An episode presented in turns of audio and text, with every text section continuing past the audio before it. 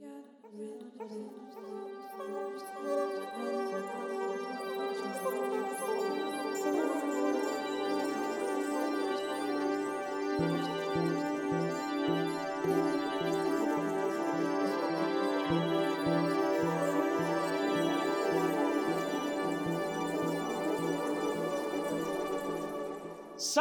Saludos y buenos días, buenas tardes o buenas noches. Ustedes me entienden. Les estoy dando la bienvenida a este episodio del podcast Conversaciones Simbióticas.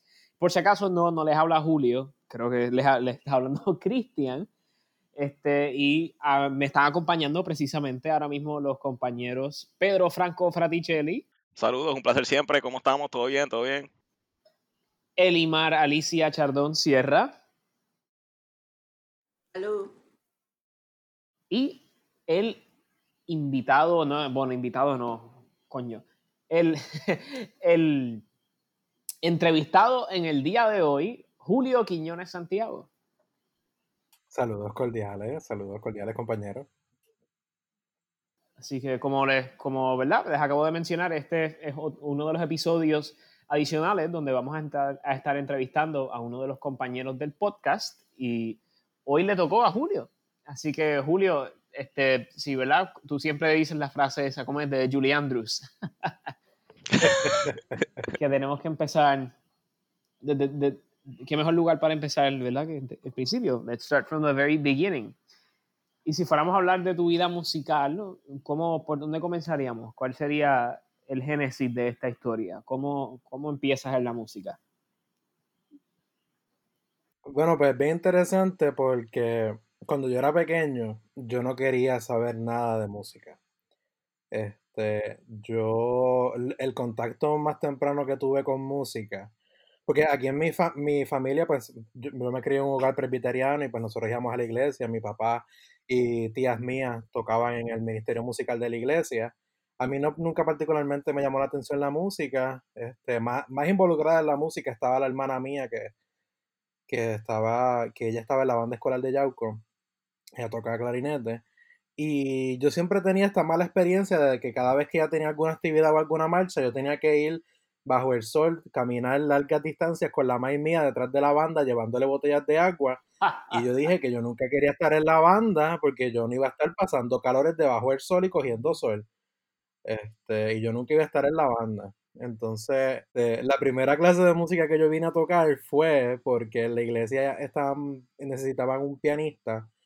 Entonces, pues buscaron a alguien que diera clases de piano a mí a un compañero mío, que de ahí de, también de la iglesia. Entonces, pues empezamos ahí cogiendo clases de piano este, para tocar en la iglesia, acompañar, básicamente acordes y ese tipo de cosas, acompañamiento, no era un piano clásico ahí que te tocaba las sonatas, las sonatas de, de Mozart. Este, y básicamente por ahí, en verdad, por ahí, fue que empecé mis primeras clases. Este, luego de eso, eh, yo entré a la escuela especializada, eh, escuela especializada en Bellas Artes Nuestro Ramos Antonini de Yauco, pero esa escuela, cuando, el año que yo, yo entré el año antes de que, de que fuera escuela especializada en el grado séptimo. Todavía era escuela regular y cuando entré en octavo, pues entró, abrió el programa de Bellas Artes de la escuela y la volvieron a escuela especializada y nos dijeron que teníamos que coger una lectiva en Bellas Artes y yo no quería coger música porque música era coger banda, porque en esa escuela era donde estaba la banda escolar y yo le huía a la banda y yo ah, inicialmente donde fui fue al salón de artes visuales. Este, yo dije, pues porque a mí me gusta dibujar de vez en cuando y dije, el salón de artes visuales. Fui al salón de artes visuales, este, estaba lleno a capacidad y cuando resignado, voy al salón de música, había una silla vacía justo en el mismo medio del salón. Y pues Qué ahí llegué.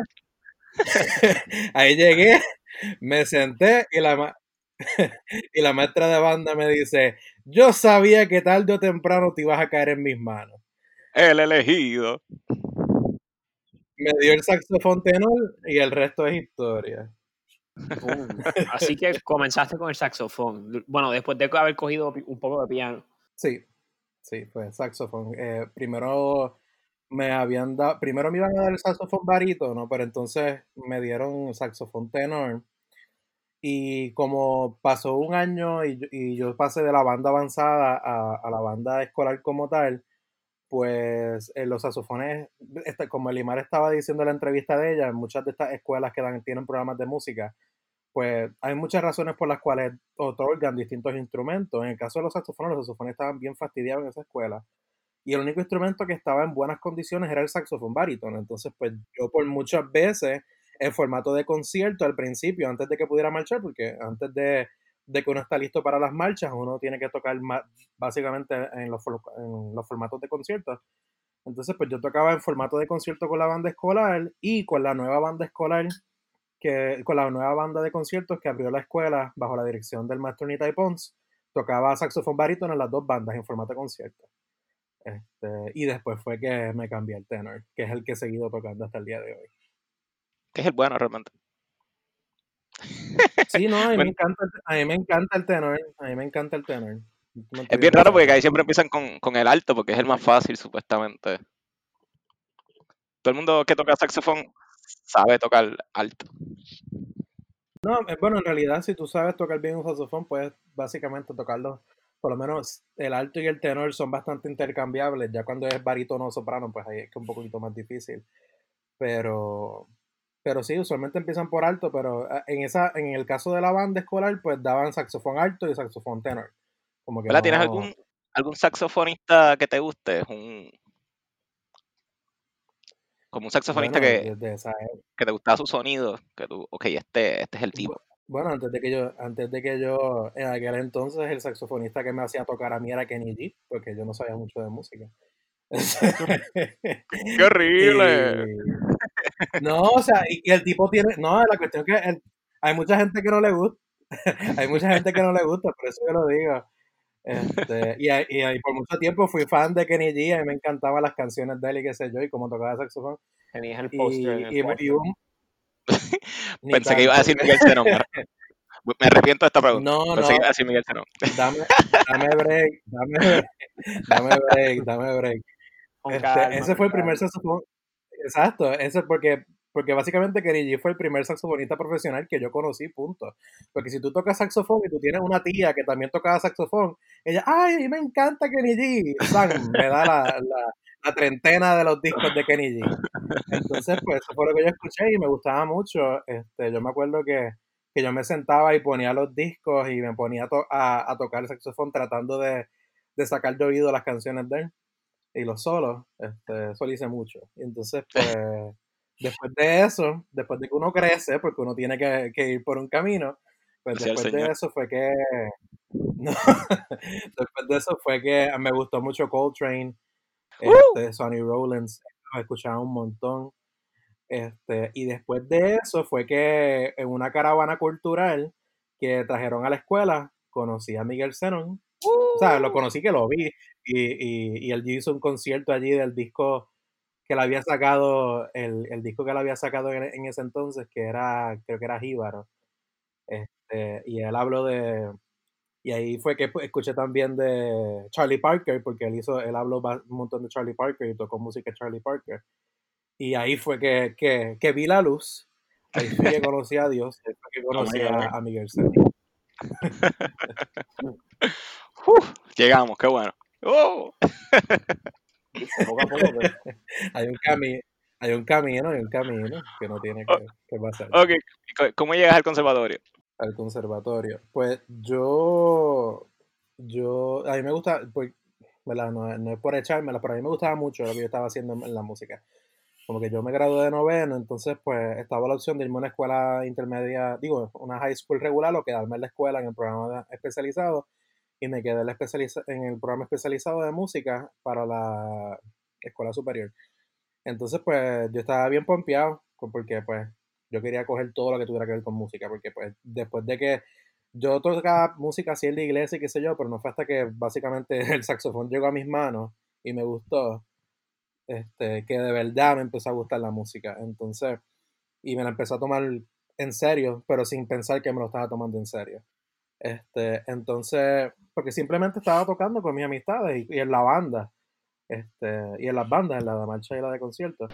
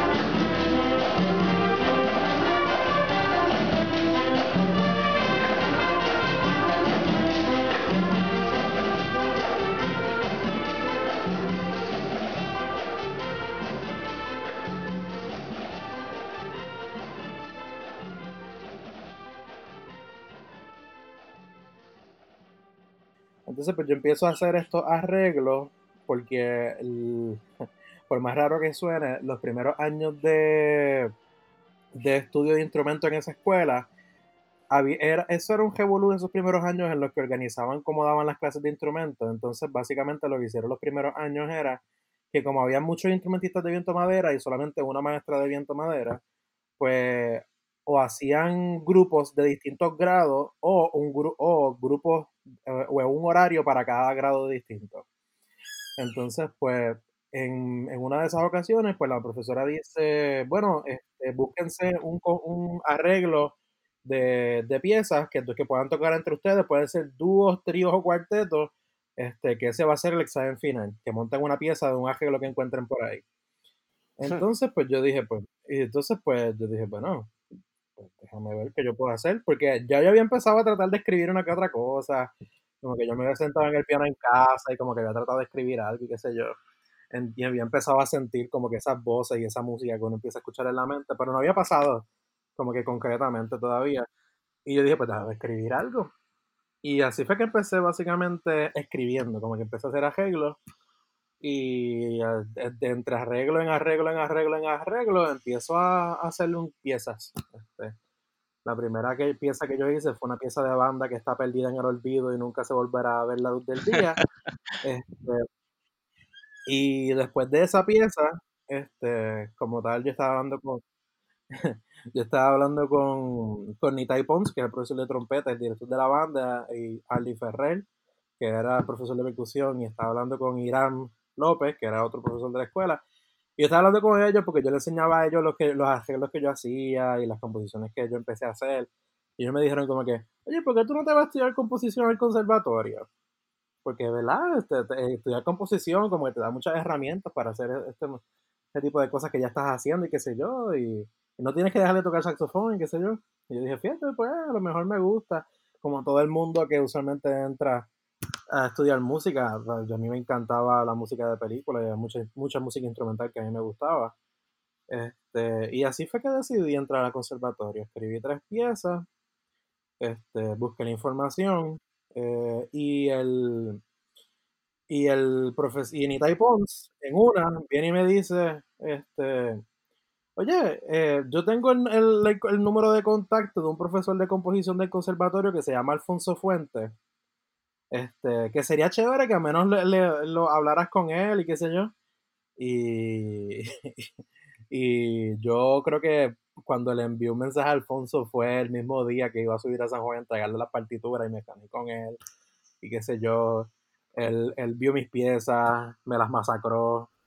Este, porque pues obviamente yo escribí para cuerdas, yo escribí para cuerdas y escribí para viento madera. Porque yo conocía la escritura para viento madera porque soy instrumentista de viento madera, pero pues escribí cosas para, para cuerdas que, que no eran idiomáticas. Entonces pues él ahí me crucificó y me dijo, pues, este, nada, este, esto es para que lo sepas y qué sé yo, este, no lo puedes cambiar porque vas a entregar las piezas hoy, pero pues, este, qué sé yo, no, como que me dejó así guindando y yo estaba como que, ah, diablo, mano, me van a coger, como que después de, después de todo esto no me van a coger. Y yo no solicité para más ningún otro sitio, como que yo solicité más que para el conservatorio. Este, Wow. y Sí que para, para los que para los que no lo sepan, para entrar al conservatorio hay que hacer tres composiciones. Yo no sé si eso para ti fue medio intimidante, porque son tres composiciones, como que, wow. Sí lo fue, hasta ese entonces lo único que yo había hecho eran arreglos, o sea, la, la música ya estaba hecha, yo lo que estaba haciendo era copiándola y poniéndole un instrumento o transportándola para otro instrumento. Este, y, ¿Qué, tres composiciones hiciste para entrar? ¿La recuerdas? Eh, pues una de ellas fue la primera pieza que yo compuse, que fue una, una, una pieza que le dediqué a mi novia. Qué eh, lindo. para el primer, para el primer aniversario que tuvimos, que la arreglé para el que es para cuarteto de cuerda. La segunda pieza creo que fue un cuarteto de saxofones. Y la tercera, eh, yo ni recuerdo cuál era la tercera. Creo que era una pieza, pa- una pieza rara ahí para flauta, clarinete, clarinete bajo, violín y cello. Una, una, una cosa ahí bien rara que yo ni recuerdo. una cosa bien rara que yo ok. ni recuerdo. Pero nada, sí, creo que, creo que eran esas tres piezas. Y, y cuando te cogieron, este, cu- ¿cuáles eran tus expectativas del conservatorio?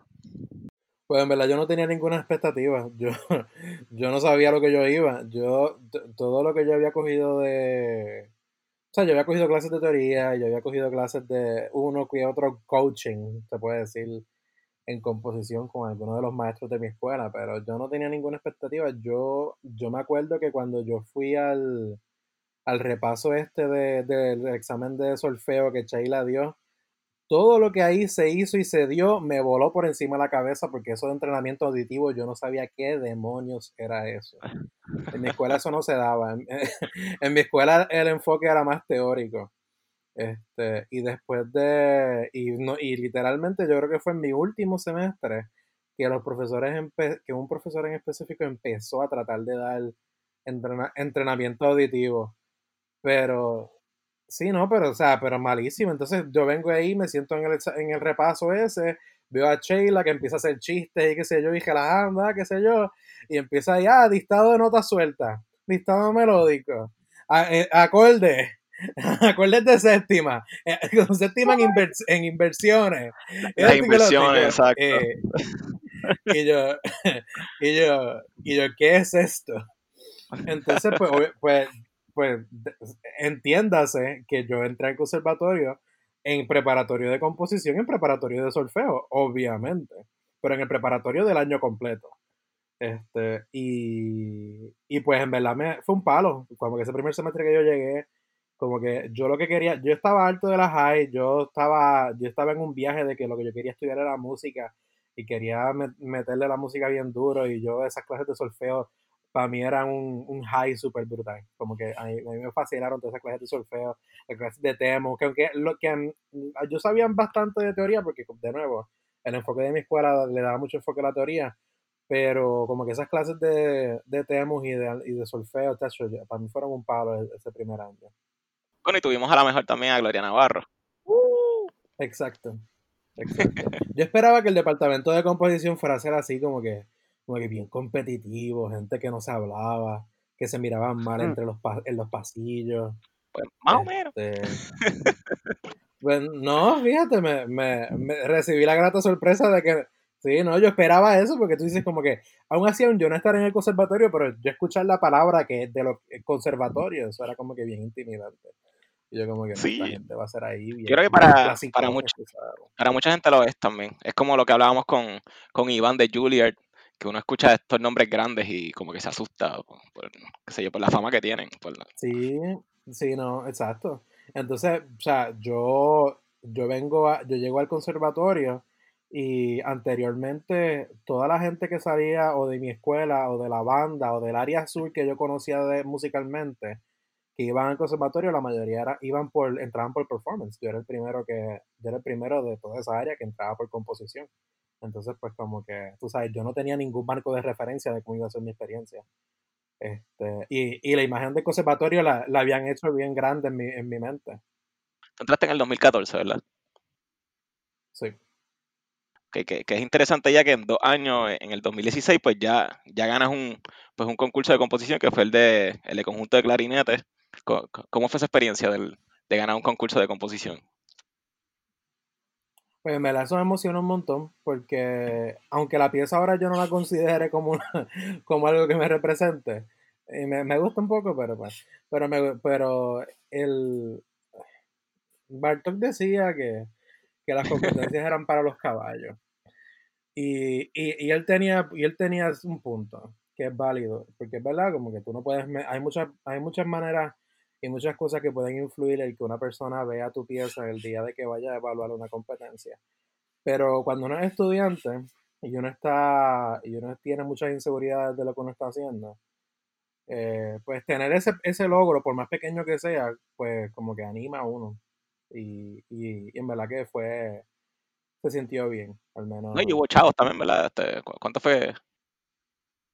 Eh, fueron 100 pesos lo que dieron. ¡Ah, eso es bueno! Eso, eso es, eso es un no, día de sí, trabajo. lo fueron en el No, sí, lo fueron, lo fueron en el momento, lo fueron en el momento y este y No, y la pieza se estrenó, se estrenó fuera de Puerto Rico, o sea, la, la pieza, y por el coro del, del conservatorio, o sea que fue algo, fue una experiencia bonita.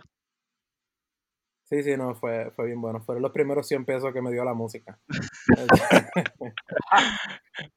que es interesante que, que, el que, porque tú ganaste tercer lugar, pero el que ganó primer lugar, ¿verdad? Que Jeriel, pues eh, tu pieza la toca más que la de él. Siempre me pareció eso interesante que el coro de clarinete eh, tocaba más tu pieza que, la de Jeriel. Pues yo no sé cuán, honestamente yo no sé cuán, cierto eh, fue eso, porque yo sé que la, la, mía la tocaron, la mía la tocaron en el conservatorio unas cuantas veces, pero fue por, porque hubo una vez que hicieron un concierto profundo para el, para el coro de clarinete que ahí tocaron todas las piezas. Este, más hubo una vez que la grabaron, hubo una vez que la tocaron en un concierto departamental porque yo pedí que la tocaran, la tocaron en mi recital. Esa pieza se tocó bastante. Este, sí, supongo que pondrás el audio, pondrás el audio para, que la gente lo escuche. Sí, lo tendré que eh, poner de modo. Este, tiene como elementos como de danza, ¿verdad? Un poquito. Sí, es, esa pieza, yo la manera en la que la, la pensé es, este, la pieza que Pedro habla se llama Mosaico.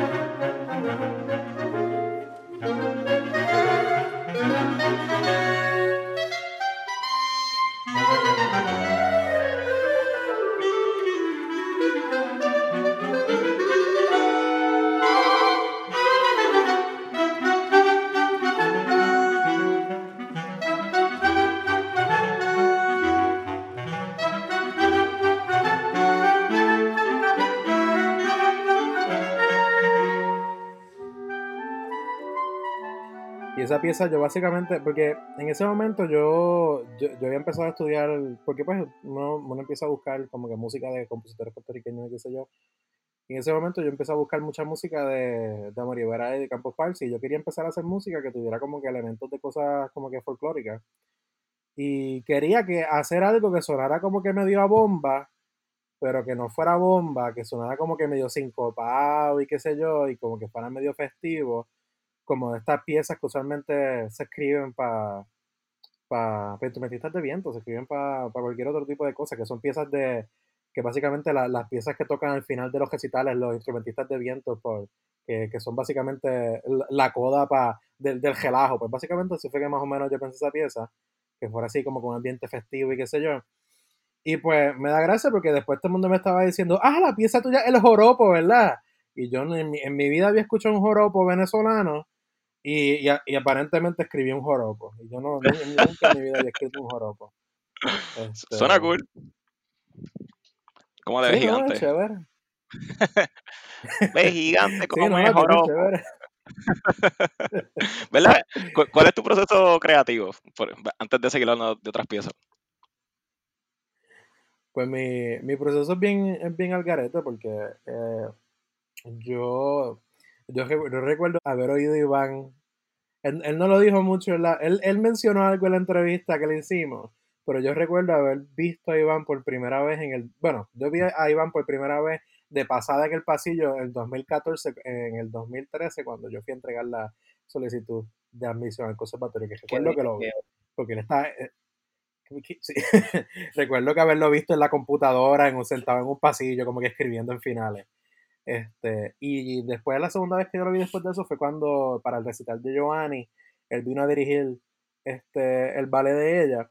Y yo recuerdo que haber escuchado una conversación que yo estaba en el centro y estaba Rodolfo, estaba Giovanni, estaba Jeriel y estaba Iván.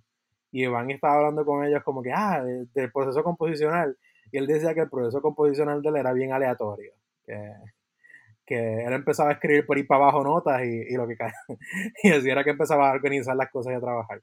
Y básicamente, por mucho tiempo así fue que yo escribí hasta que me percaté que si, si, si trabajaba desde una idea, pues quizás él podía organizar la composición mejor. Y básicamente como yo hago ahora es que yo trato de buscar ideas, como que trato de buscar un tema, trato de buscar este, ideas rítmicas o ideas, ¿qué tipo de ideas? Pueden ser, pues puede ser, de, puede ser de distintas cosas. Mira, eh, la pieza, déjame buscar un ejemplo. El trío de cuerdas que yo escribí, que se llama Introspección, que es como que la, la primera pieza mientras mis años de estudiante que de, verdad me gustó. La idea que yo tenía era que yo quería, yo, yo había escuchado un trío de cuerdas de Beethoven y yo quería usar un tema similar al que, o sea, yo quería usar algo de ese tema de Beethoven, pero hacer algo completamente distinto. O sea, utilizarlo en una pieza en un contexto que fuera distinto. Entonces, hay un trío de, hay un trío de cuerdas de Beethoven en Do menor que empieza. Yo no tengo perfect pitch, así que esto no va a salir al final. Pero básicamente empezaba Do, Si, La, Sol.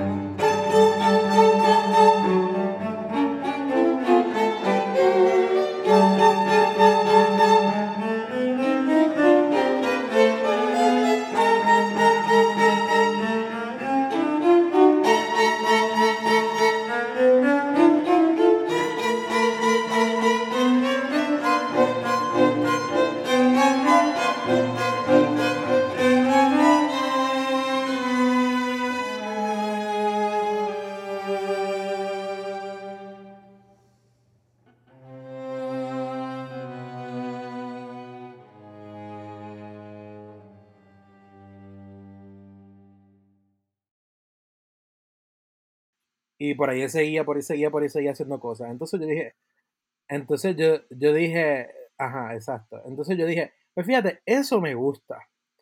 Entonces déjame coger eso y, usar, y, y usarlo, pero en un contexto completamente distinto y disonante. Y así fue la pieza. Este, y básicamente era eso, este, como que yo. Sí, no, no, que estaba oyendo tu trabajo en, en SoundCloud. Y, y sí, es bien presente ese tema. No me acuerdo el nombre de, de, de la pieza, pero, pero tienes, está como dividido como en tres movimientos, una cosa así, ¿verdad? El trabajo que tú hiciste, que usa esa, esa, ese tema. Esa está en, esos son dos. Dos, ok. Esa está en dos movimientos. Este, entonces, básicamente la idea de esa pieza era eso, como que de ese movimiento era jugar con ese tema. El segundo movimiento después de que la escribí me percaté que sí tiene un poquito de Bartok, en una fuga que, en una un pasaje medio fugoso. Este, pero, pero básicamente yo me dejo de llevar de una idea. Este, y, y pues en el momento que yo estaba escribiendo esa pieza, pues se da que, que esa pieza fue más o menos 2016 por allí. Se da que, que me, me diagnostican con, 2010, esa pieza es 2016-2017. Entonces, pues hubo un concierto departamental que, que, no recuerdo ni cuál era el tema de ese concierto departamental, que, me, que dijeron como que, ah, este, pongan como un fragmento de, describiendo la pieza, una nota del programa que se utilice como parte de, del programa, qué sé yo. Y yo estaba, y pues por ese mismo año yo, yo había pasado por un proceso bien difícil, que fue que me diagnosticaron con cáncer, linfoma Hodgkin, y, y eh, em, me relacioné mucho con lo que pasa en esa pieza, y específicamente el segundo movimiento, porque literalmente este, yo por mucho tiempo después de que me enteré de esa noticia, pues pasé mucha, como que una desasociación entre que me decían que yo tenía cáncer, pero yo me sentía completamente bien y yo no sentía que yo tenía cáncer. Este, y por mucho tiempo yo no y por mucho tiempo yo no sentí nada. Este, entonces, por mucho tiempo porque pues yo no sentí nada, como que toda mi familia devastada con razones obvias y todo el mundo bien, tú sabes, bien bien en shock por la noticia, pero literalmente yo no sentía nada. Este, yo no sentía absolutamente nada. Entonces, pues, en esa idea, en esa pieza, yo escribí el verso que acompañó la pieza en el programa, en las notas del programa, que yo escribí y cuando sucedió no sentí nada. Solo el deseo de expresar la desesperación que no tenía y el sufrimiento que no había.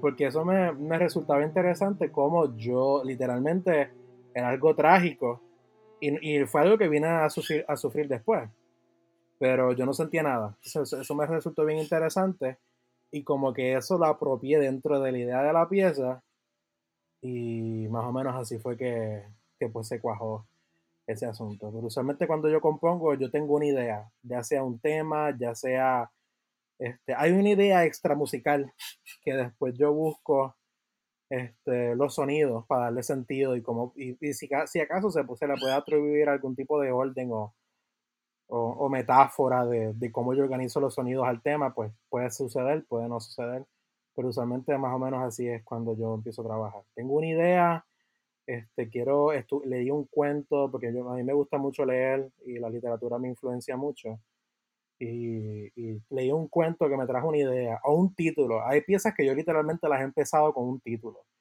Este, lo primero que tengo es el título y ya yo sé qué es lo que voy a hacer con la pieza. Entonces, básicamente eso. Sí, que creo que eso fue para, creo que sí fue para el 2016 porque ese fue el concierto Fantasmas Cotidianos, creo que fue, que ahí fue que comenzó básicamente el, el, colectivo Simbiosis, que fue que hicimos una historia y, y todas las piezas contaban una misma historia dentro de, así que sí, sí introspección. Sí, no, ese concierto fue, ese concierto fue interesante porque ese concierto, como que el mood del concierto iba como que en descenso. Como que, este, yo no sé si, si, el video de ese concierto está en... en, en, sí, está en YouTube. Este, pues yo, yo, recuerdo que el concierto terminó con una pieza de, creo que era de Briana. Este, y y recuerdo que eh, como que la manera en que estuvieron organizadas las piezas este, fue bien, bien profundo. Sí, fantasmas cotidianos. ¡Wow!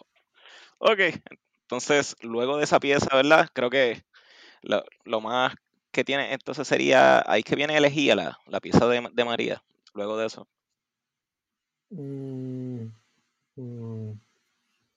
Déjame, Déjame buscar porque yo honestamente, yo, porque el, la pieza de esa eh, introspecciones fue 2016-2017, porque yo, porque yo soy una persona que me tarda componiendo. Este, porque pues ya pasa mucho tiempo las ideas en la mente, hay muchas, hay muchas veces que me siento a escribir y no me gusta lo que escribí, tengo que volver a revisar muchas veces.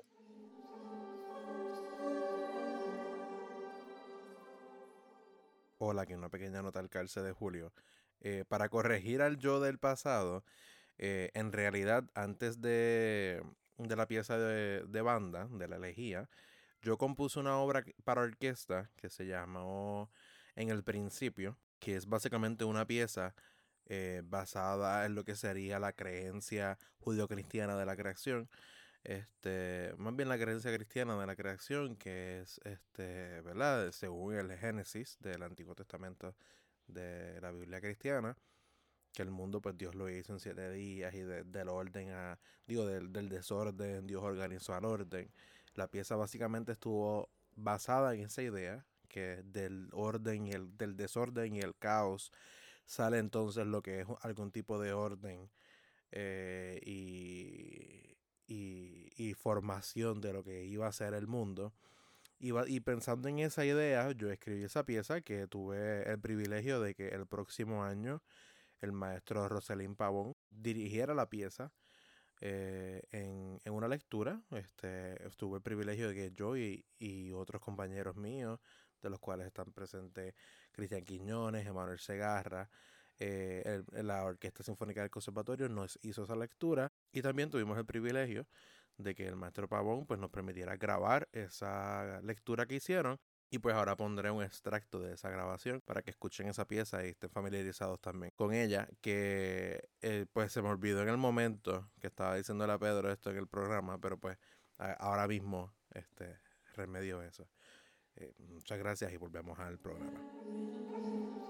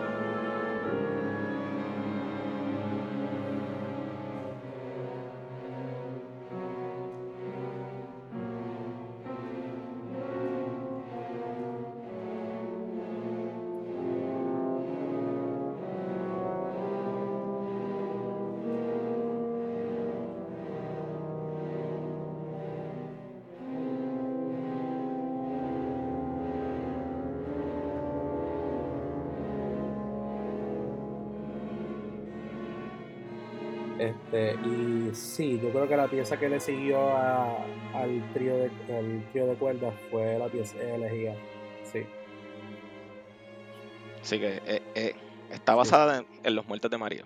Sí, porque estaba buscando ahorita cuándo fue María. María fue el 20 de septiembre. O sea, y es que el 2017 es un año bien raro. Porque uno se pone a pensar qué pasó en el año 2017 y es como, es como un bluff ahí, es como una, una nube rara. rara. Sí, el 2017 es como un año bien. Es como si fuera un año en dos. En dos partes. Porque yo el 2017 lo recuerdo como que se hizo Fantasmas Cotidianos en mayo. Creo que fue en mayo. Este. Porque no recuerdo. Hubo un concierto que se repitió de los, de, de- de los departamentales. No Sí, recuerdo si eso fue después. pero eso viene después, sí. Eso fue después, exacto. Imagínate, 2017 es tan grande que uno lo, lo mueve de sitio. Este, pues, y yo estuve ese verano de 2017 en Orlando, cuando que el, el coro de clarinete este, estrenó en Estados Unidos la pieza, Mosaico, sí. y yo vuelvo a Puerto Rico.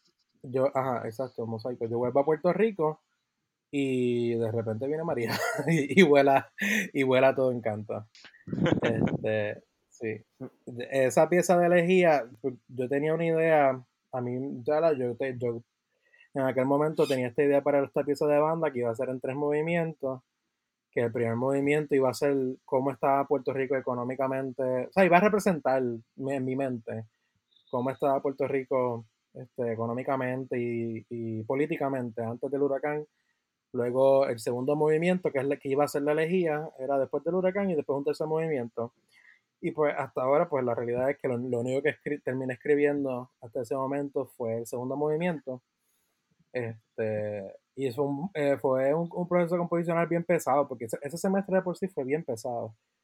Y fue bien pesado. Y volver a, a coger clases en el conservatorio, volver a, a, a subir a San Juan este, sin luz, porque tuvimos un montón de tiempo sin luz. Yo creo que nosotros, bueno, no, no un montón de tiempo, porque a nosotros nos llegó la luz como en, en novie- a finales de noviembre Bueno, en estoy un montón de tiempo. San Juan. Eso- Sí, eso no, quería, sí.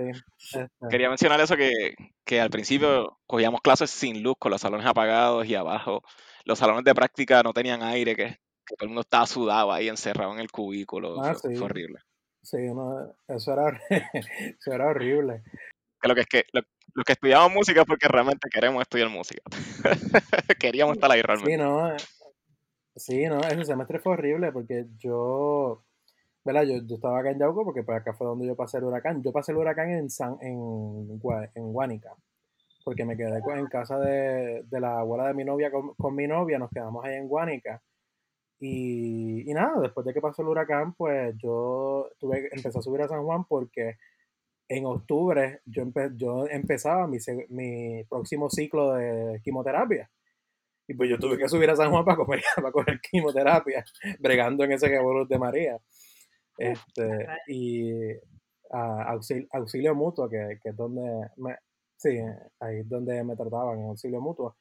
Y después de empezar el semestre sin luz, este, todo eso fue un desastre. Yo tengo esta foto que, que tengo que buscarla a ver dónde está, que yo tengo, que yo le tiré la foto a la computadora, no sé si fue que alguien me preguntó qué estaba haciendo, pero literalmente tengo la computadora puesta en la mesa mía en el apartamento, tengo velas prendidas cerca de la computadora, los libros alrededor y en la pantalla de la computadora está la primera página de la elegía.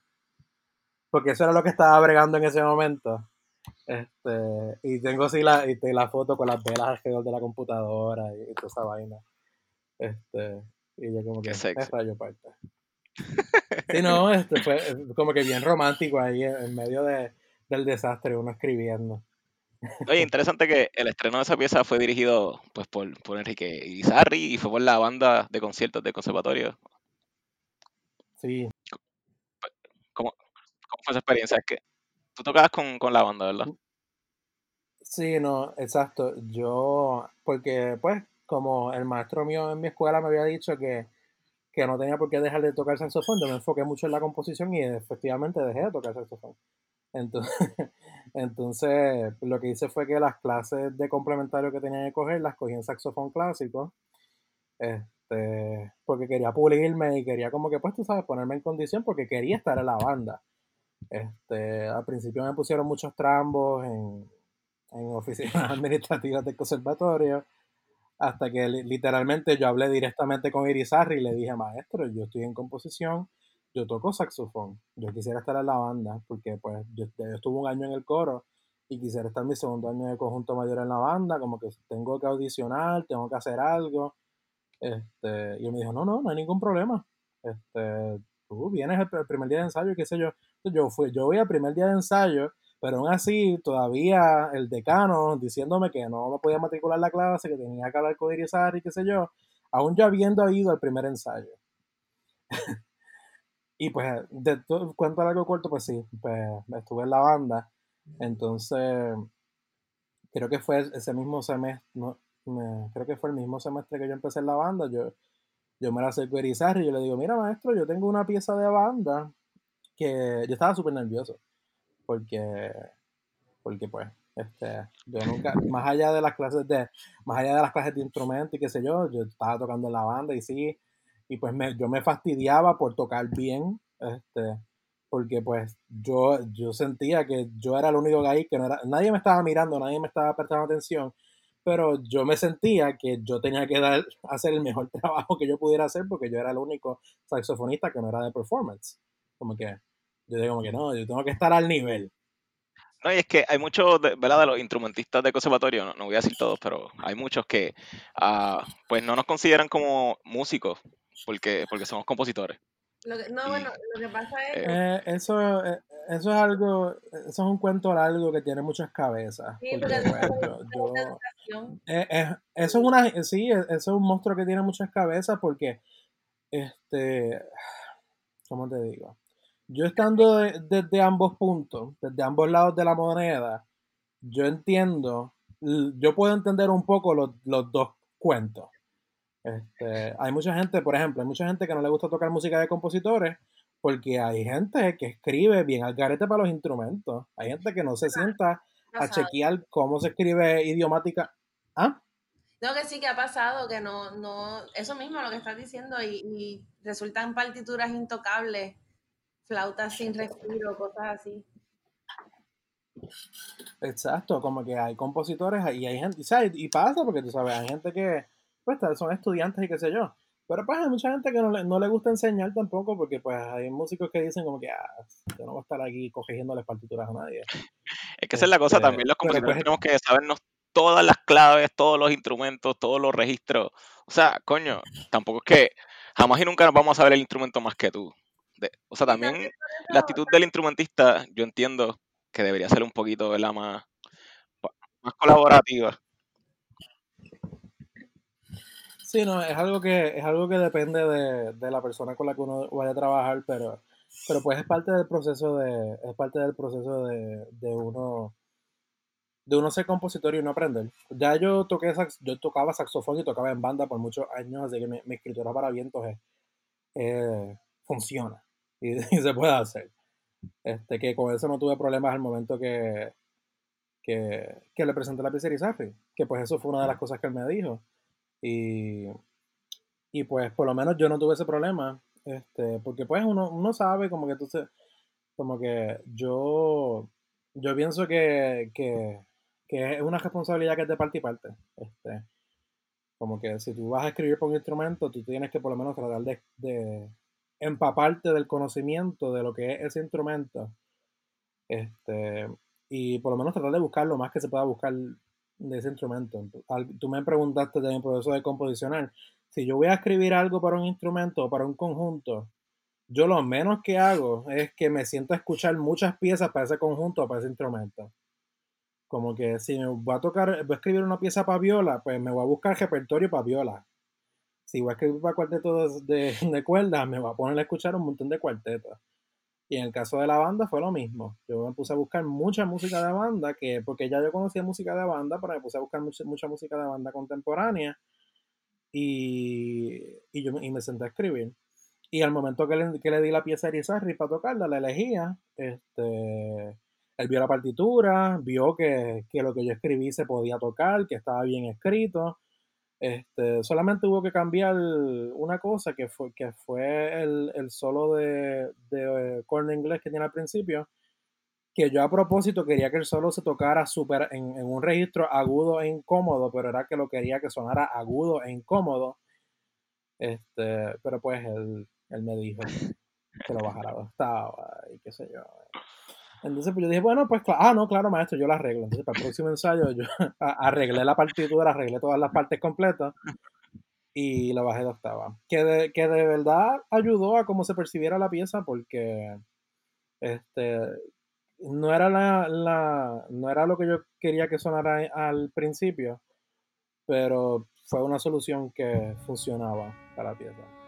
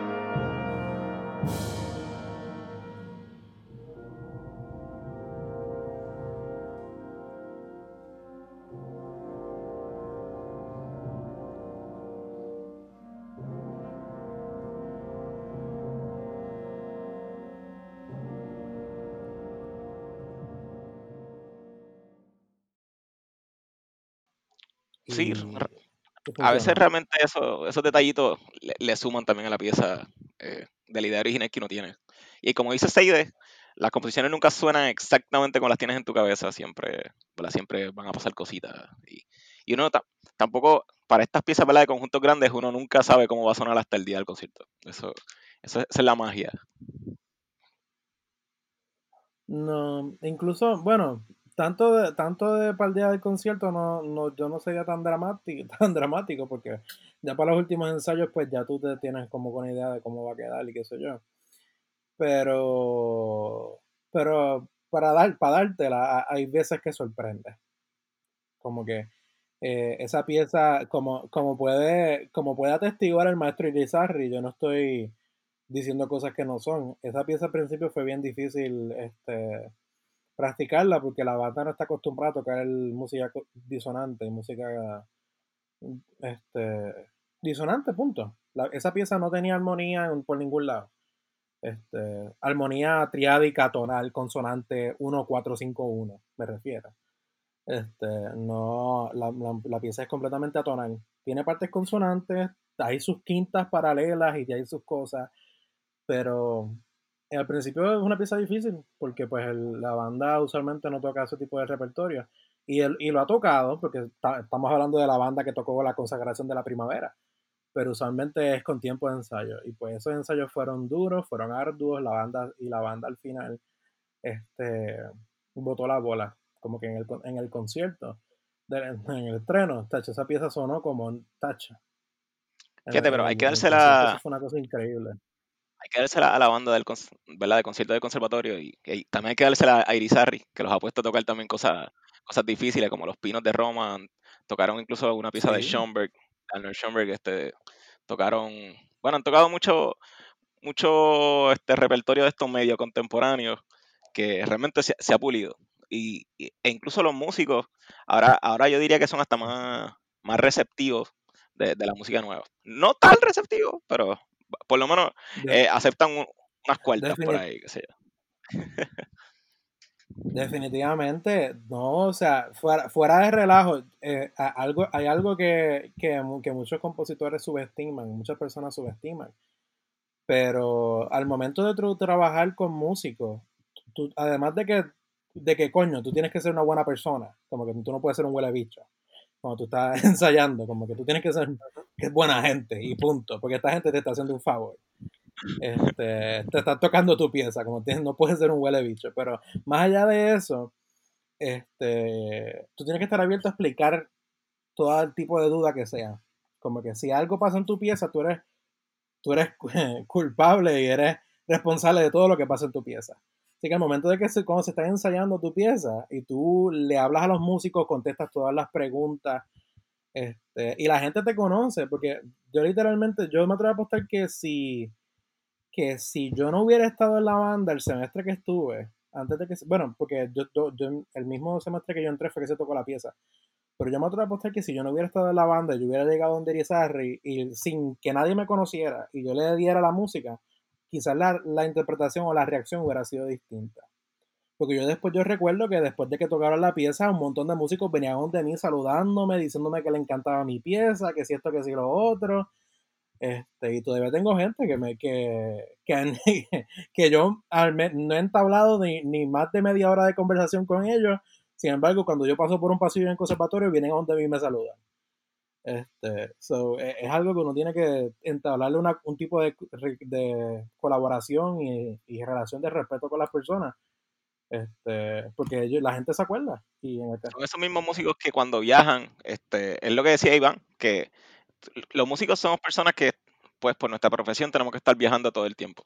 Entonces, de ahora, qué sé yo, hace un amigo así, que tocó tu pieza, o un colega ni un amigo, un colega tocó tu pieza y se va para Alemania y allá le piden una pieza de un compositor.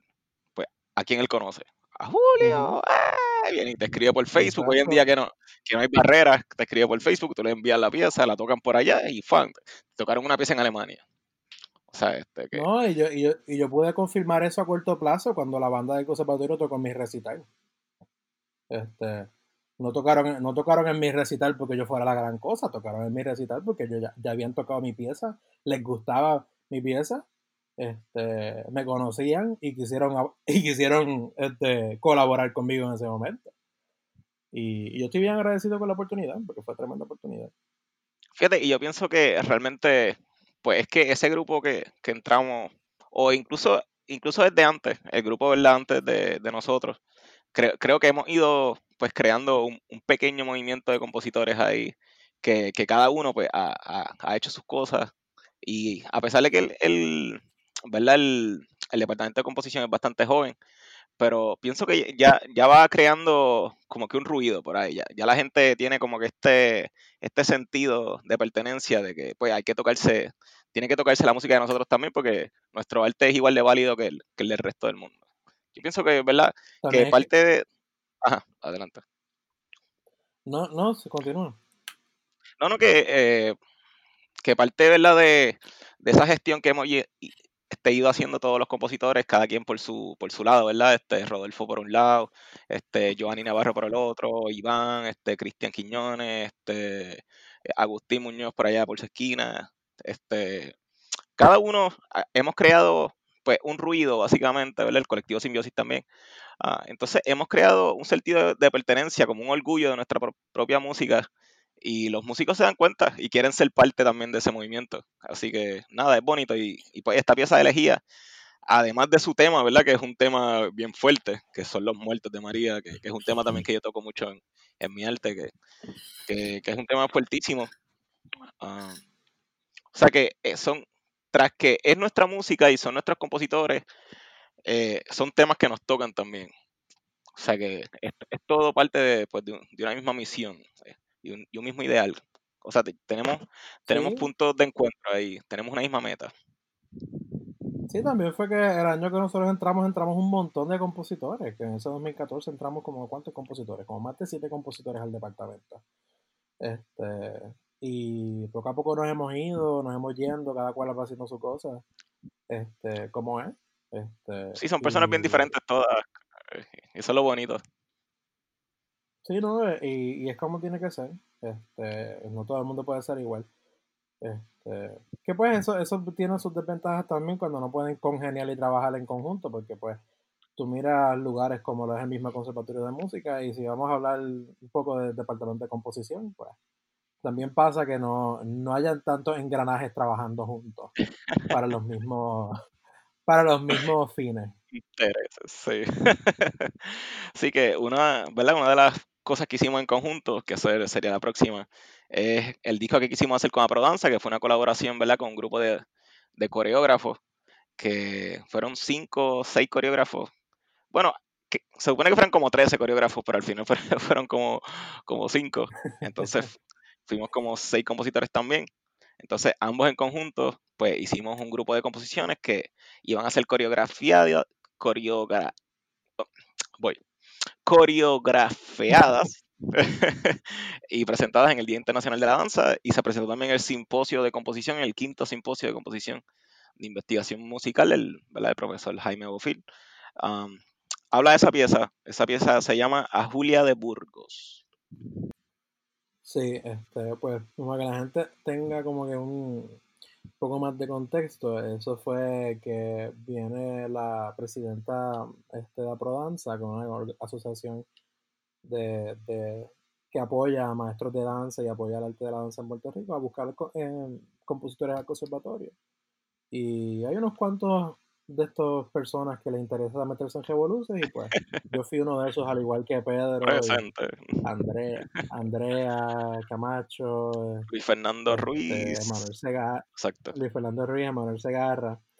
Este, y básicamente eh, eh, tenían distintas categorías que querían hacer cosas y a mí me dan el tema de escoger la categoría de tema, no sé no recuerdo si era tema literario, una chavienda así y era, tenía una colaboración con la profesora Lacen, este, y Lacen yo le pregunté, mire, este, ¿qué poema o historia o qué es lo que van a, tener disponible que yo pueda escoger para hacer una pieza en base a eso?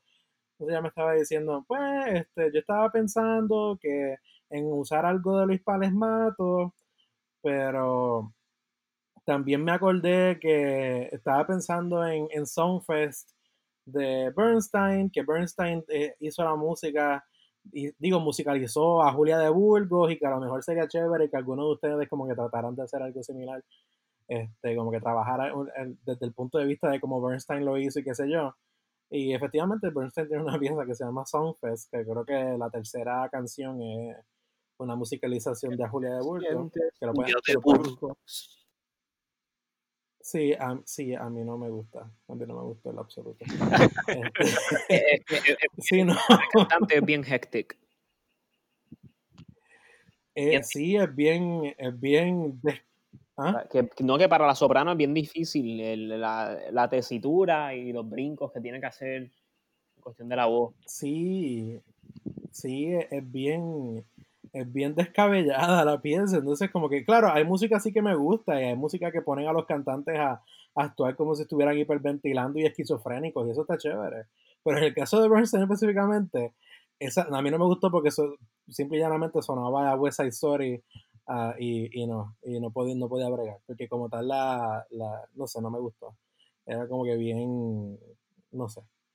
Tengo, como tengo problemas con West Side Story y con Bernstein, pues pero, este, y pues de verdad no me gustó. Este, pero yo vengo y digo, bueno, puedo buscar una manera en la que puedo jugar con el tema de, de Julia de Burgos y de, y de, y de la poesía y, y, puedo, este, como que hacer una pieza que tenga más o menos, contenga el carácter de lo que, de lo que Julia este, estaba representando en ese poema este, ese lado en el que ella, estaba, ella se miraba a sí misma en el espejo y, se decía a sí misma este, este, lo que había mal y lo que había bueno dentro de ella, la imagen que quería ver la sociedad de ella versus como ella misma se quería ver. Este, y en la pieza yo lo que busqué fuera eso, era tratar de buscar material musical que fuera cohesivo dentro de sí mismo y que hubiera como que una lucha entre lo que era esa ternura o, esa imagen más delicada y, suave de, lo que se esperaba de ella versus el, la, fuerza y, la tenacidad y, el coraje y la pasión que, tenía ella y, lo que era ella. Porque para mí Julia de Burgos yo pienso en Julia de Burgos y lo que pienso es eso, en pasión y en, las emociones y en, esa mujer, y en esa mujer fuerte que, que, que, no, que puede con todo y que se lleva todo enredado y por eso la pieza tiene ese piano ahí que está constante en ese bajo, en el piano can, can, can, can.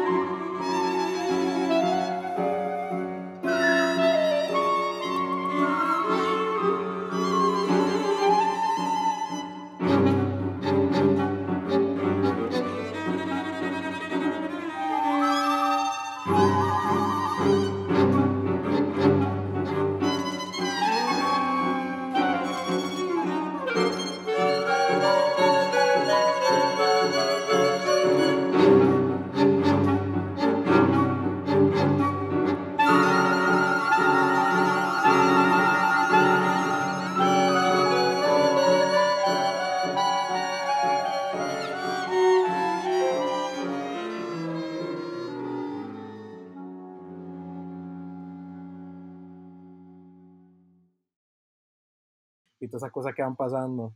Este, pues básicamente eh, era como que representando, buscando una manera musical en la que pudiera representar eso, esos distintos, ese diálogo entre ella misma. ¿Verdad que este, ahora que hablas de, pues de, ese diálogo entre uno mismo, viste, transición, este, está esta pieza que se, que se llama Partitae sea ya. ¿Qué, qué significa ese, ese nombre? Eso, es como una, maldición, algo así. Casi. Este, yo, yo, tuve el privilegio de, de, de, ser escogido, de ser aceptado en, en, en, un festival de música contemporánea en Italia, eh, 2019. Y básicamente me esa pieza me la comisionaron para, para el festival. Este, pieza para viola sola, que pues eso yo tuve que respirar y tuve que tragar un poco, este, bastante. Y de nuevo, como yo digo que la manera en la que yo pienso y la que yo compongo, este, sale de una idea, pues la idea que yo tenía para esa pieza es que yo quería que yo quería seguir bregando con esta idea de, de utilizar el folclore puertorriqueño, este, pues claro, pensando en nuestros predecesores, en Amor y Campos Parsi, el mismo Alfonso. Y yo quería, y yo quería empezar a trabajar piezas que tuvieran ese folclore, pero de una manera que yo pudiera trabajar y que yo me sintiera cómodo. Entonces, yo tengo y digo que, fíjate, una pieza para instrumentos solo ¿Qué, qué tiempo? Empecé a buscar en títulos porque en aquel momento yo, lo, yo sentía que lo que necesitaba era un título para poder arrancar. Entonces me, pienso en las partitas, que son, este, yo he tocado un montón de partitas, de, de unas cuantas de Bach, este, en flauta y en saxofón, y, yo dije, una partita, que es una pieza de instrumento solo, este, partita. Pero entonces me llega la idea de, de, que tuviera como que cosas de bomba y que quería, y que quería hacer algo con la melodía de Bámbula ese allá. Entonces, pues básicamente, entonces, básicamente lo, lo, que yo hago es que pienso la partita, que la partita tradicionalmente es una pieza para instrumentos solistas o puede ser para más instrumentos, pero básicamente eran estas piezas que tenían estos distintos movimientos que eran basados en bailes de corte este, europeas, este, el, el el curant, el, este, la zarabanda, pero entonces yo iba a hacer una partita, pero entonces lo que iba a estar basado era en ritmos de bomba. Y, hice como que esa fusión en mi mente y por eso se llama partita S allá. Que tuve que explicarlo un montón de veces en Italia. tuve que explicar un montón de veces en Italia a, todos los gringos que estaban allá. Tuviste que aprender el este, italiano. ¿Qué qué? Tuviste que aprender italiano. No, Ah, no, porque era, era un festival, básicamente el festival fue allá en Italia, los organizadores son italianos, este, y ellos dan clases y qué sé yo, dan conferencias, pero la facultad como tal son profesores este, y compositores americanos. Gringo. Y pues mayor, mayormente se hablaba inglés. Y la mayoría de los compositores que venían era inglés. Fue tremenda experiencia y conocí un montón de compositores y, y, ver cómo, cómo son los compositores de este lado del charco y, y, y, gente de allá, que también fue interesante conocer unos cuantos europeos. ¿Cuál es la diferencia? Hay muchas diferencias. Este, yo, y algo que me ayudó en ese viaje fue a notar que cuán diferentes nosotros somos. O sea, yo sé que los, los, los obviamente, los, nuestros hermanos gringos son bien distintos a nosotros. Pero entonces cuando entramos en conversaciones con europeos que vienen y, tú tienes que explicarle el revolú de Puerto Rico, porque esa es la pregunta, ¿de dónde tú eres? Ah, soy de Puerto Rico. Ah, Puerto Rico. Ah, ¿verdad? Que usted, es parte de Estados Unidos. Y yo, sí, somos una colonia. colonizados. que explicarle todo. Tienes que explicarle, somos una colonia. Entonces, para pa, pa fastidiar en aquel momento que yo fui, como que yo me fui de Puerto Rico este, sin gobernador, entonces, porque en aquel momento no estaba, entonces fue el ese de Pierluisi y, y, y estaba pasando todo ese revuelo mientras yo estaba en Italia Entonces como que, ah, y, eh, como que allá también le dije, no, pues qué sé yo, no, pero yo, yo vi como buenas noticias de Puerto Rico que ustedes hicieron protesta. Y yo, pues sí, pues protestar. Y tú, pues todo el papelón. este, pero es, es, es, es, raro y es cool ver como que, este, porque te dice, bueno, tú eres americano, ¿verdad? Y yo, sí, pero no. Como que tú conoces más compañeros compositores, como fue mi caso, de Estados Unidos, y hay una diferencia bien distinta este, en cómo nosotros pensamos. Y no sé si porque yo personalmente soy de una manera distinta, pero yo diría que muchas de las maneras en las que nosotros pensamos se alinean más a, a cuestiones del Caribe y si acaso más europeas que, que americanas. Muy probable. ¿Cómo que? Sí. Pues, este, no sé. Hola, claro, es Julio, difícil. al medio ahí, al medio. queremos puchín, no, queremos, es, es como que... queremos sangre. no, como que ahora mismo se me hace como que bien difícil ponerle nombre. Pero como que eh, eh, la mayoría de los americanos que habían allá eran como que bien pesimistas y bien, este, tú sabes, bien... No es, no es el, tú sabes, self-deprecating. No es como que tú mismo criticarte de una manera jocosa. Es como que un pesimismo y como que una manera bien rara de, no sé, es raro. ¿Cómo era la música en Italia? Pues es gracioso porque había mucha gente que tenían de, un montón de, estilos distintos. Este, y eso fue lo que me gustó de ir al festival, era de ver de que había un montón de personas que tenían estilos completamente distintos. Y, y, en, y en la posición en la que yo estaba, encontrarme que mi música sonaba distinta a la música de que estaban haciendo otras personas allí. Que en verdad eso fue lo que me, e, eso fue como que lo que me, me ayudó a tener como que un poco más de, de seguridad en mí mismo y en lo que yo estaba haciendo.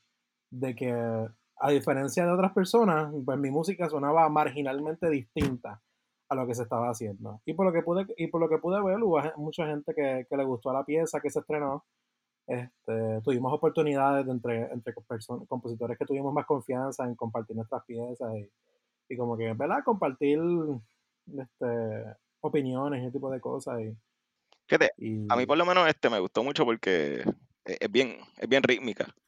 Pero algo que no entendí fue el final, que el final es como una melodía medio extraña. ¿Tiene algo que ver con la bomba? Sí, es, es este, Bambula ese allá. ¡Ah! Sea, sea, sea ya. Bambula ese allá. Eso es básicamente la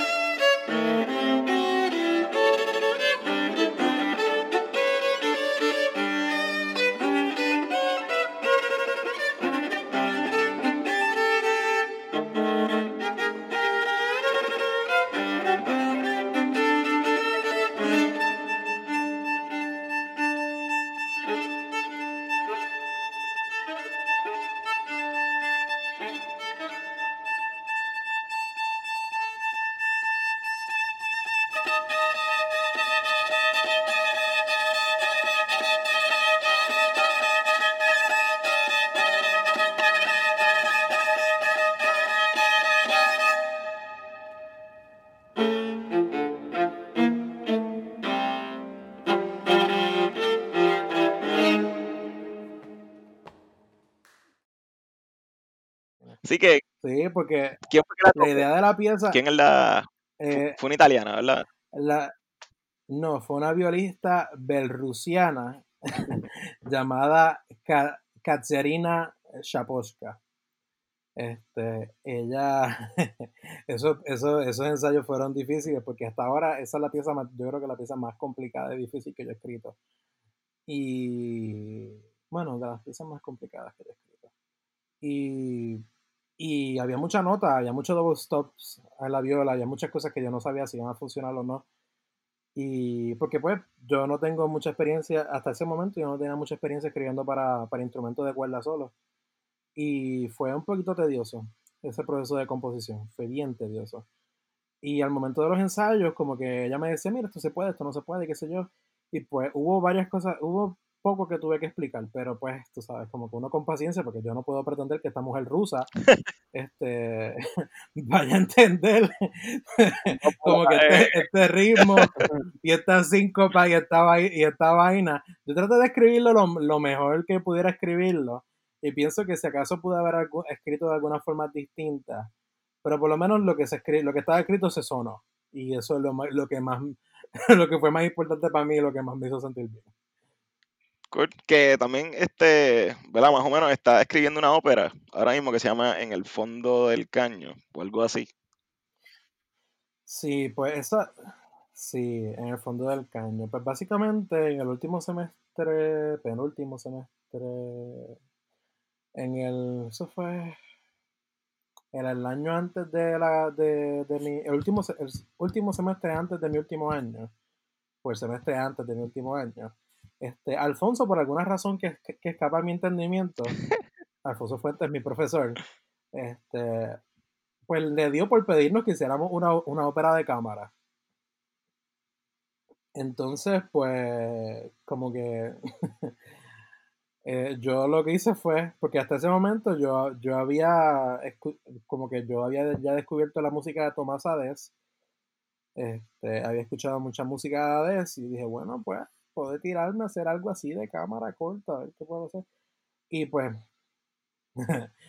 si saben que si usted va a escribir una ópera, usted sabe que lo más importante es el libreto. Si usted no tiene un buen libreto, o un libreto, punto. No puede ser un libreto bueno ni malo, un libreto, punto. Si usted no tiene libreto, usted no puede empezar a estar componiendo ya al Entonces, pues, ahí fue la búsqueda de yo, porque yo quería hacerlo, entonces yo dije, pues, como que, ¿qué libreto puedo encontrar? pues, me puse a buscar, me puse a buscar, me puse a buscar, y yo me tardé un montón escribiendo esa ópera, porque pues hace un proyecto bien largo, y que yo estuve básicamente, ese semestre antes de, que estaba diciendo, ese semestre antes de, de mi último año, gran parte de ese semestre yo estuve adaptando o escribiendo el libreto para, para la ópera, basada en, la, en el cuento de José Luis González, en el fondo del caño y un negrito. Este, que, que, fue bien difícil, que fue bien difícil y, y pues yo tengo que, que, que seguir, he seguido trabajando con eso porque este, pues yo en mi vida he escrito un libreto y pues yo estoy, estoy ahora mismo en el proceso de, de ver a quién puedo buscar para que, para, que, para, que, para, enseñarle mis ideas qué sé yo. Este, pero me tardé un montón escribiendo el libreto y el libreto pues este, después de que lo hice, el, año después he estado como que, eh, como que trabajándolo poco a poco. El semestre después fue que hice este, las selecciones que, que probablemente pongan en el episodio, que fue la que están en mi SoundCloud, se llama Selecciones de En el Fondo del Caño. Selecciones de En el Fondo del Caño, que fue lo que presenté en mi recital, que pues básicamente es el, el, pro, eh, el preludio instrumental el prólogo, que hay un narrador que va a estar narrando, se llama narrador, pero básicamente es un personaje que va a estar cantando, pero va a estar narrando la historia en distintas partes de la ópera. Hay quien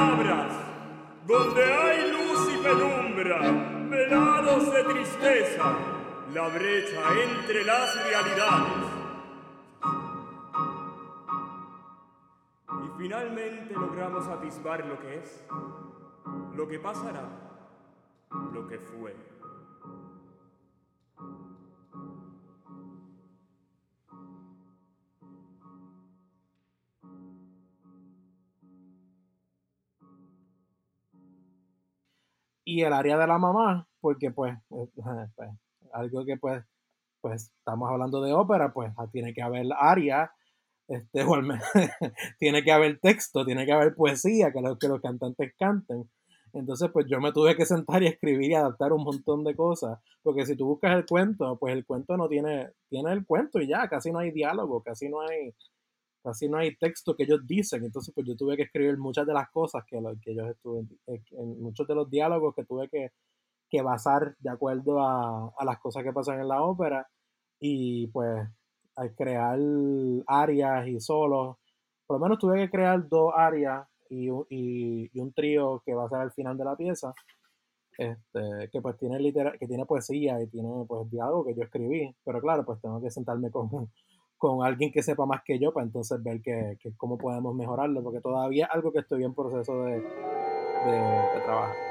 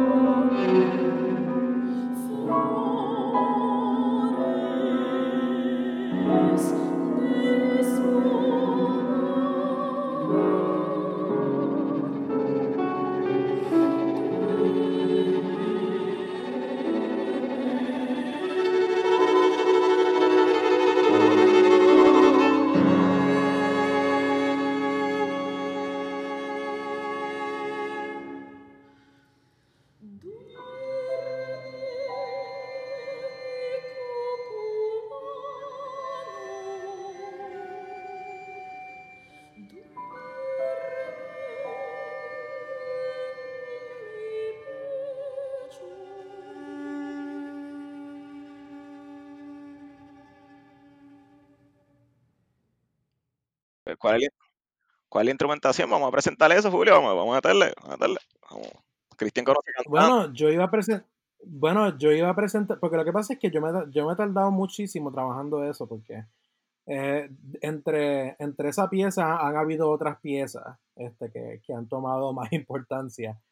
Este, y por eso es que, como es un proyecto tan ambicioso, que pues no va a ser tan larga la ópera, va a ser como media hora o 25 minutos, pero han habido otras piezas que han, han ido frente a esas, que he tenido que seguir trabajando y saliendo. Por eso ese proyecto como que lo puse a un lado. Este, pero básicamente la instrumentación es para Pierrot Ensemble. Uh. Este, es, es Pierrot Ensemble y son el narrador que es un barítono, el papá que es un tenor, la mamá que es una mezzo. Y un sapo. Entonces. Un ¿Ah? sapo.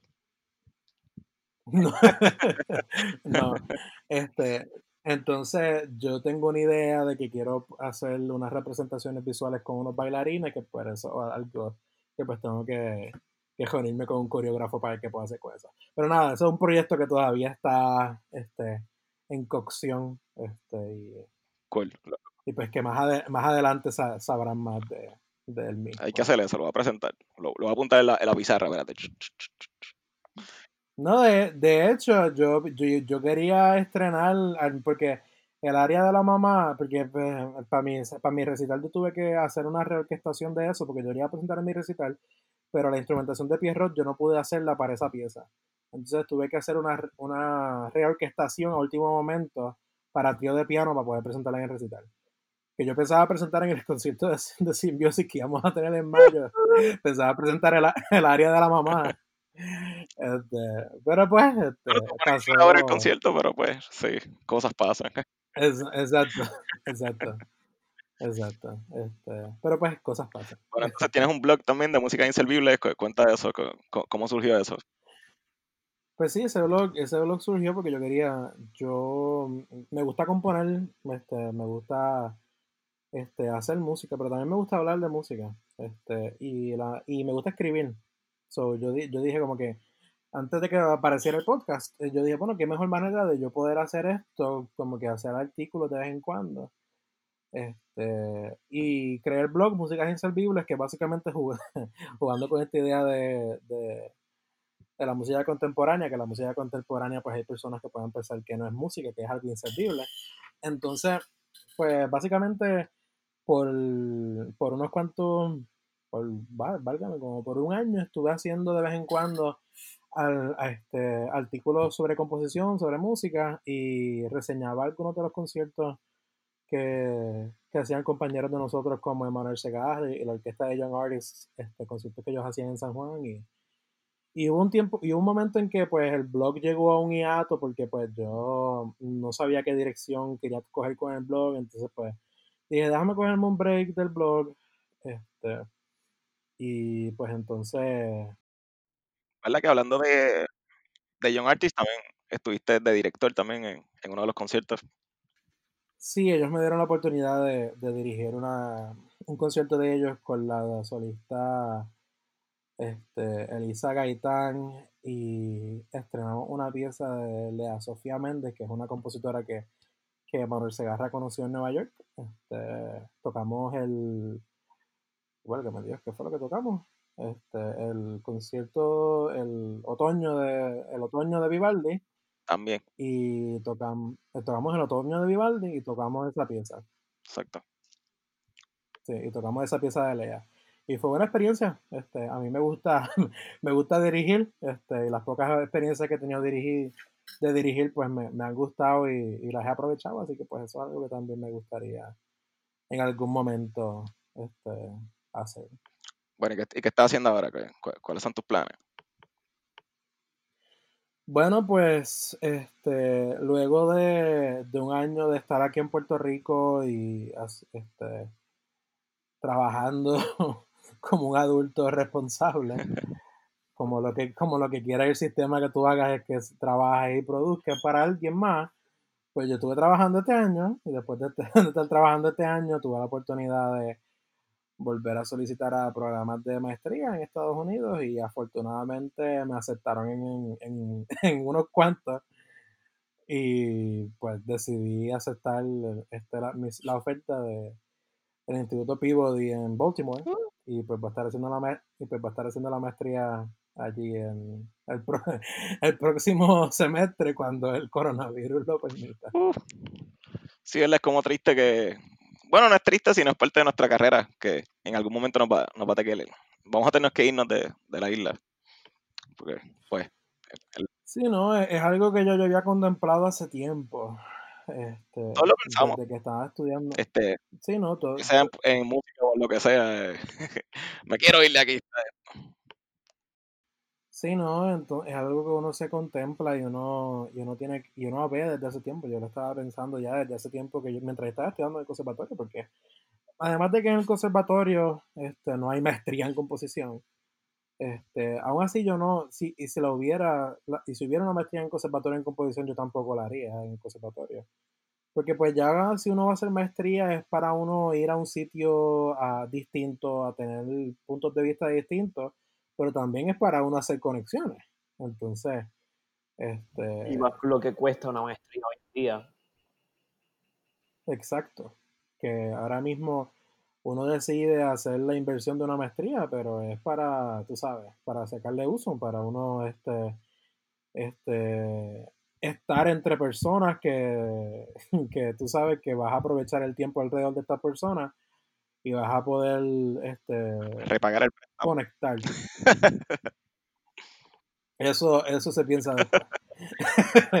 eso, eso, eso, eso, pues, eso, eso está ahí. Este, no, pero en verdad estoy bien, estoy bien.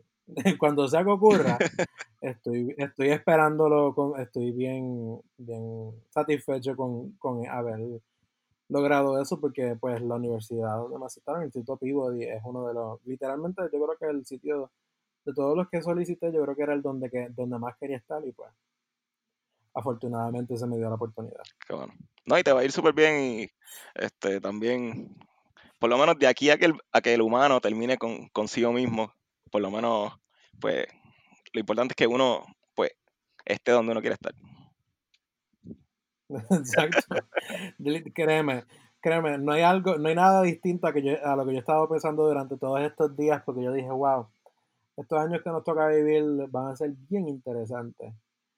Este, así que pues yo espero estar en para estar en un sitio que, que para estar en un sitio que, que, que no quiero estar, para eso me voy a estar a un sitio donde voy a estar cómodo, es un sitio que ya he ido y que, y que me guste y que pues, tú sabes, espero estar siguiendo trabajando en las cosas que me gustan, en los proyectos que, que en proyectos musicales que, que me he propuesto hacer y a seguir trabajando pues, esper- esperar a ver qué sucede.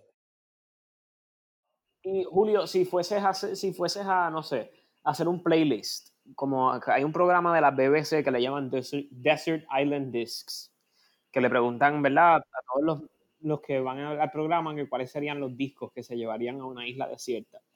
Pero si ahora mismo fueses a, hacer un playlist, no, no de isla desierta, pero de cuarentena, este, ¿qué, qué artista, qué, qué género te has encontrado últimamente escuchando a, algo en particular?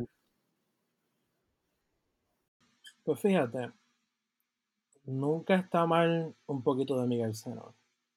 Este, particularmente, particularmente el disco que él hizo que se llama este, Yo soy la tradición. Ese es un disco que le quedó súper cabrón a Miguel Seno. Es un disco que es este, básicamente saxofón y cuarteto de cuerda. Y ese disco a mí me fascina, a mí me encanta ese disco. Este, aparte de. Eh, el disco se llama Yo soy la tradición. Ok, yo soy la tradición. Este, yo soy la tradición. Este, a mí me encanta ese disco. Eh, y me he encontrado escuchándolo mucho en estos días. Este, eh, hay un, el mismo, eh, Tomás Adés, que, que lo mencioné anteriormente, él recientemente, eh, antes de, ¿cuándo fue? Yo creo que fue para cuando salió a principios de marzo. Él sacó un disco que tiene un, eh, técnicamente es un, podría ser un oratorio, un oratorio que él escribió que se llama Totentans, la danza de la muerte, exacto, el baile de la muerte, este, que él, lo, él grabó el disco con la Orquesta Sinfónica de Boston y el, y el disco tiene el segundo concierto de piano de él. Pero esa pieza de Hades, de Totentans, el oratorio, es básicamente un... Eh, la pieza está basada en un, en un freeze este, medieval que tiene a, a la esfera, como que una línea de las distintas figuras de, este, de la sociedad, pero en orden del más importante al, al, menos importante. El más importante siendo el Papa y el menos importante siendo un bebé recién nacido. Entonces todas esas figuras están entrelazadas por distintas representaciones de la muerte bailando. Este, entonces, básicamente, eh, el oratorio eh, es para barítono y mezzo. El barítono es la muerte, la mezzo es las distintas personas. Y básicamente eh, el oratorio se basa en eso, en, en, en la muerte, bien, dándole la bienvenida a esta persona y llamándolo a bailar, o sea, llamándolo a la muerte, que básicamente te representa que la muerte nos toca a todos, tanto al Papa como un bebé recién nacido. La muerte nos toca a todos y en algún momento lo tenemos que enfrentar. Y, y, pues suena como una, podrá sonar como una recomendación un poco, un poco este... Qué darks. Sí, es una, una recomendación bien deprimente en estos momentos. Solo hubiera esperado de Limar, pero de ti, Julio. Wow. No, pero, o sea, no, pero no, o sea, es una, es una, es una pieza, es una, y es una reflexión, es como que un viaje que, que extrañamente, si tú te pones a pensar dentro de ti mismo, dentro de lo que es tu vida, dentro de lo, que tú valoras y, tu propio sentido de ser, ser enfrentado con, esa realidad y con, y con esa ironía de, de, las distintas maneras en las que la muerte trata a las distintas personas, qué sé yo, pues pues puede ser reconfortante, para mí lo es, al menos. Este, y, y, y ¿qué más estaba escuchando? Eh, hay un compositor norteamericano que se llama Christopher Theophanidis, que él tiene un oratorio que se llama este, Creator Creation, que, que, en, que está, lo he escuchado, estaba escuchando mucho últimamente y la orquestación de, esa pieza está, está bien cool. Este, tiene sus momentos y tiene sus momentos, pero, pero la pieza me gusta mucho. ¿Christopher quién? Este, eh, Christopher Theophanidis. Este, T-H-E-O-F-A-N-I-D-I-S. Theophanidis. Theophanidis. ¿Cómo se llama el oratorio? Ajá.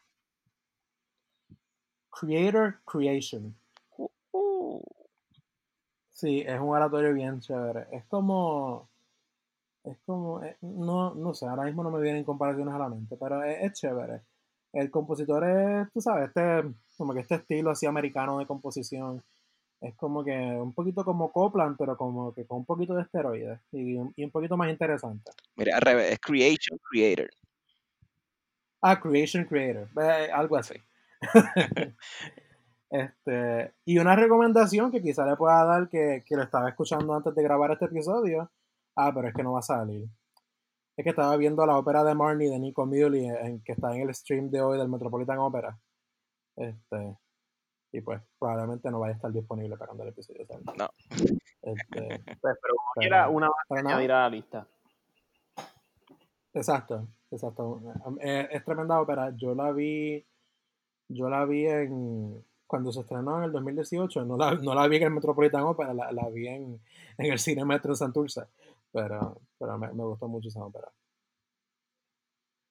Bueno, gracias, este, gracias Julio por contarnos un poco sobre tu vida este, y cómo comenzaste en la música y te fuiste desarrollando y llegaste hasta este, este momento, ¿verdad? Este, o llegaste a conversaciones simbióticas, porque hasta cierto punto gracias a ese camino es que, es que todos nosotros estamos sentados en nuestras casas, conectados a través del Internet, grabando este podcast para el disfrute de todos los que nos están escuchando. Sí, en verdad que sí. Como que me tardé un poquito diciendo de música, pero es porque en realidad últimamente estoy escuchando muchos podcasts. Este, hace un año y, año y medio me dio con escuchar podcasts. esta idea de, de, de, formar un espacio así, ya, ya lo quería hacer, no sabía cómo hacerlo hasta que Pedro me dijo, mira, este, un podcast. y yo, bueno, pues da. Hay que hacer las cosas y ya, este, quedan mal. este, y, y pues, básicamente fue eso. Y, y me alegro de que hayamos podido crear este espacio y que, y que cada cual aporte el mismo y que, y que es un espacio que, que encontramos razón en que es un espacio necesario porque no lo, lo decimos en muchos episodios este, y lo, lo dijimos desde el principio y probablemente sigamos diciéndolo, pero es importante reconocer tanto a los músicos como a los compositores que aquí hay y, la producción musical que hay aquí. Y yo pienso que si, que si nosotros mismos no lo empezamos a hacer, o sea, nosotros mismos, nuestra generación, jamás va a suceder ni otras personas más puede ser que lo hagan. Sí, como tú decías alguna vez que si tú no hablas de, tu música, ¿quién, ¿quién va a hablar de tu música? Eh, sí, eh, sí, exacto. Estaba ahí el... Este, claro, no, claro, no es que yo no es que yo voy a estar hablándole de mi música a todo el mundo como una enema, pero tú sabes, como tú sabes, como que mira, este, tú sabes, ya, que tú, ah, yo compongo, ah, tú escribes música, sí, ¿no? Y, tener esas conversaciones a veces que son bien incómodas y bien confusas con las personas, explicarles lo que tú haces. ¿Y qué más? Este, ¿Y qué más? Fíjate, eso, eso, e, eso, no me lo han, eso no me lo han dicho mucho.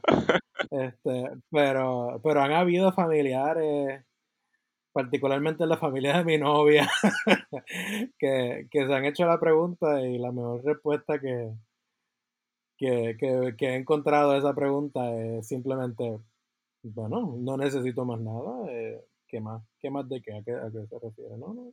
O simplemente, como, la que, como dijo una vez, como nos dijo una vez Tere, si, ah, usted, si usted se equivoca en el piano o algo, se levanta y con la misma cara de lechuga le sonríe y sigue caminando.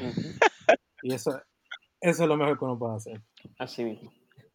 Mira, si la gente desde aquí se le olvida que, le roban a diario en la cara, que, se olviden de ti y que tocaste mal, es, lo, de menos. ayer estaba, referente a eso de los espacios, ayer estaba leyendo a José Camuy, que está hablando del programa, de su ex programa, de antes que salga la luna, que era un espacio que servía para, pues, en WIPR para los músicos de Puerto Rico y que presentaba mucha música. De música puertorriqueña. Y José Camuy es un cantante, él es bajo, barítono también del conservatorio, un cantante muy bueno. entonces, ya hace un año que no trabaja ahí. Y, yo recuerdo que, pues, que íbamos mucho a promocionar nuestros conciertos ahí, a ese espacio. O sea que cada vez ¿verdad? Son menos los espacios que tenemos, que, parecería poco lo que estamos haciendo, pero realmente es bien importante que nos dediquemos nosotros mismos, ¿verdad? Desde nuestros propios espacios, desde nuestras propias gestiones, pues promocionar lo que nosotros hacemos y lo que nuestros compañeros lo hacen para que, ¿verdad? Pues para que perdure y, no muera. Sí, exacto. Bueno, eh, Julio, si queremos aprender más de tu música o aprender un poquito más de ti, ¿dónde te podemos encontrar en las redes? Fácilmente. Eh, pueden buscar mi página de internet, Julio Quiñones Music. Ahí tengo, mm, además de la música que he escrito y, un poco de la trayectoria que he tenido, también tengo el blog, este, Música Inservibles que hablamos. Este, pueden buscarme en SoundCloud, que pues en mi perfil en SoundCloud están todas las obras más actualizadas que, he hecho. Eh, y si pues quieren seguirme este, y ver las fotos que pongo esporádicamente, y los posts este, que comparto esporádicamente. Pueden seguirme en Instagram en julioeq underscore music y pueden seguirme en Twitter en julio, julio underscore equiñones. Sencillito. Pues bien fácil. Pedro, ¿dónde te podemos encontrar? Claro que sí, bien fácil. Compositor boricua. Mentira, mentira. No, este Pedro Manuel Franco Pedro Manuel Franco en Facebook, a Peter Frank 7 en Instagram y básicamente eso. Un placer. Eso es bien fácil también. y Elimar, ¿dónde te podremos conseguir en las redes? Pues ah, me pueden encontrar en Facebook, Elimar Alicia Chardón Sierra y e Instagram Caribbean Goth Metal. ¿Aló? Elimar Bueno, cualquier cosa se-. ¿Aló? Say your, ¿Aló? voice, your connection to Aló. Has yo failed. ¿Aló? ¿Aló? Exacto, bueno, nada. Yo- se- escucho Elimar ahora. Sí, yo, yo también. ¿Ya? ¿Se oye? Ok, Sí. Ajá, te Elimar, escuchamos. ahora sí. Bueno, Elimar, ¿dónde, ¿dónde te podemos conseguir en las redes? en Facebook, Elimar Alicia Chardon Sierra y en Instagram, Caribbean Goth Metal. ¿Eh? Fácil. Bien fácil también. ¿Ves? Todos estos son fáciles, no, no hay nada complicado. Y a este servidor, Cristian, me pueden encontrar bien fácilmente en Instagram como Tenor Boricua. Esperemos que este episodio haya sido de su agrado y los esperamos para el próximo episodio de Conversaciones Simbióticas. Hasta la próxima. La próxima. La próxima. Woo.